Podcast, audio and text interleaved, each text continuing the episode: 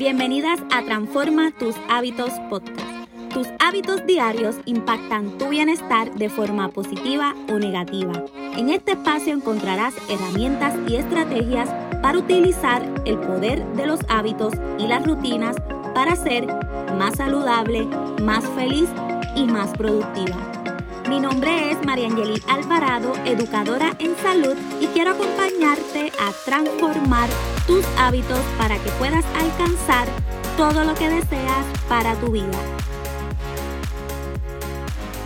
Hola y bienvenida a un nuevo episodio. Hoy te voy a hablar sobre 7 consejos que te van a ayudar a organizar tu tiempo siendo madre.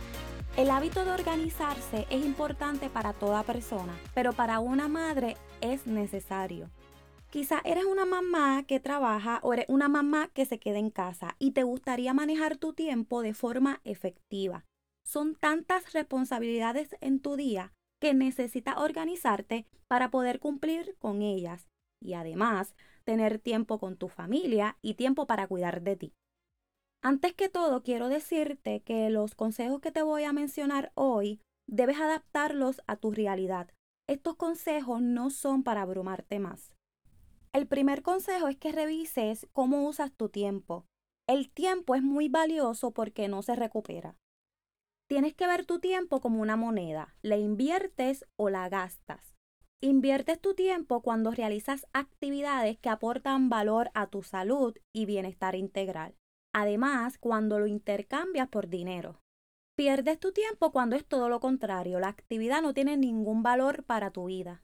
La mejor manera para saber si estás invirtiendo o perdiendo tiempo es hacer un ejercicio de anotar todas las actividades que haces en el día. Anota en un papel o de manera digital todo lo que haces desde que te despiertas hasta que te acuestas a dormir. Clasifica las actividades en ganancia o en pérdida de tiempo. De esa manera podrás identificar las actividades que hacen perder tu tiempo y sustituirlas por otras que te ayuden con tus responsabilidades del día o aporten a tu bienestar integral. Tienes que ser muy sincera y anotar todo para que te ayude el ejercicio. El segundo consejo es que utilices una agenda. Puede parecer muy básico, pero hay madres que no tienen una agenda o si la tienen, no tienen el hábito de usarla. La agenda te va a ayudar a coordinar tu mes, tu semana y hasta tu día. En el planificador mensual puedes anotar las citas, eventos o actividades recurrentes de cada mes. De esta manera, cuando aparezca alguna actividad imprevisto, puedes agendarla según tu disponibilidad. Si usas el calendario del celular u otro como Google Calendar, puedes activar notificaciones para que no se te olviden realmente. El tercer consejo es el time blocking. Este método te va a ayudar con tu planificación semanal. El time blocking es bloquear ciertos periodos de tiempo para concentrarte en una tarea o actividad determinada. Por ejemplo, asignas horario de tu trabajo, actividades de tus hijos, tareas del hogar, tiempo en familia y tu cuidado personal. Cuando sea tiempo de esa actividad que designaste, solamente te vas a concentrar en esa actividad. No vas a estar haciendo muchas cosas a la vez. Para esto, a mí me gusta usar Google Calendar porque puedo asignar colores a las actividades para distinguirlo. En el blog escrito voy a dejar un ejemplo porque si no lo visualizas yo hablándolo, pues quizás con verlo se te va a hacer más fácil. El cuarto consejo es que crees rutinas en tu día.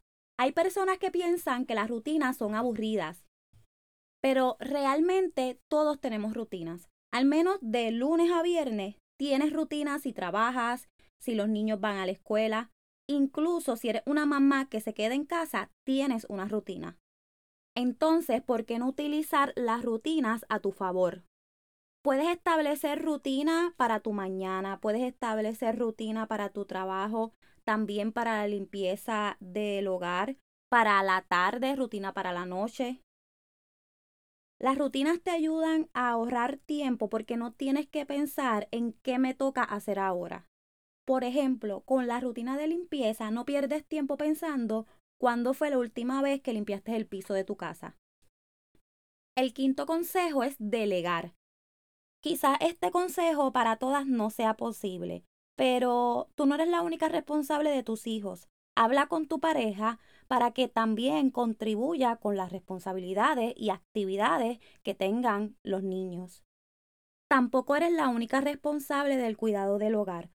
Todos los miembros de la familia pueden colaborar con las tareas del hogar. Incluso a los niños pequeños, obviamente dependiendo de la edad, asignale tareas pequeñas.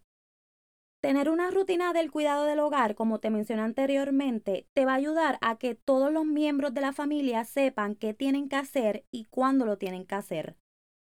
Si eres una mamá soltera, no tengas miedo de pedir ayuda, porque puede haber un familiar o un amigo amiga que esté dispuesto a ayudarte. Pero si no pides ayuda, ellos no saben cómo ayudarte o en qué necesitas ayuda. El sexto consejo es que tomes atajos. Ahora existen muchas maneras con las que puedes ahorrar tiempo y energía. Por ejemplo, las compras por internet para comida y suministros para tu hogar. Existe la opción de que las compras lleguen a tu casa o que las recojas. También puedes ahorrar tiempo pagando las cuentas de los servicios por internet. Otro atajo es programar los pagos. Esto además de ahorrarte tiempo te ayuda a que no olvides ningún pago. También ayuda a utilizar electrodomésticos que nos facilitan la vida a la hora de cocinar y de limpiar. El séptimo consejo es priorizar tu tiempo. Quizás te preguntas en qué te ayuda esto con tu tiempo si necesitas tiempo para lograrlo. Lo que sucede es que cuando sacas tiempo para comer saludable, tener actividad física, dormir bien y manejar el estrés, tendrás más energía para realizar las cosas que necesitas. Estos son los consejos del día de hoy. Recuerda adaptarlos a tu realidad y personalidad. Espero que sean de mucha ayuda para organizar tus responsabilidades y poder tener tiempo para disfrutar en familia y el tiempo para tu cuidado personal. Espero que te haya gustado el episodio de hoy. Gracias por escucharme y recuerda que puedes suscribirte para no perderte el siguiente episodio. No olvides compartirlo y dejarme tu comentario. Nos vemos en Instagram. Puedes conseguirme como arroba mariangeli.alvarado. Hasta el siguiente episodio.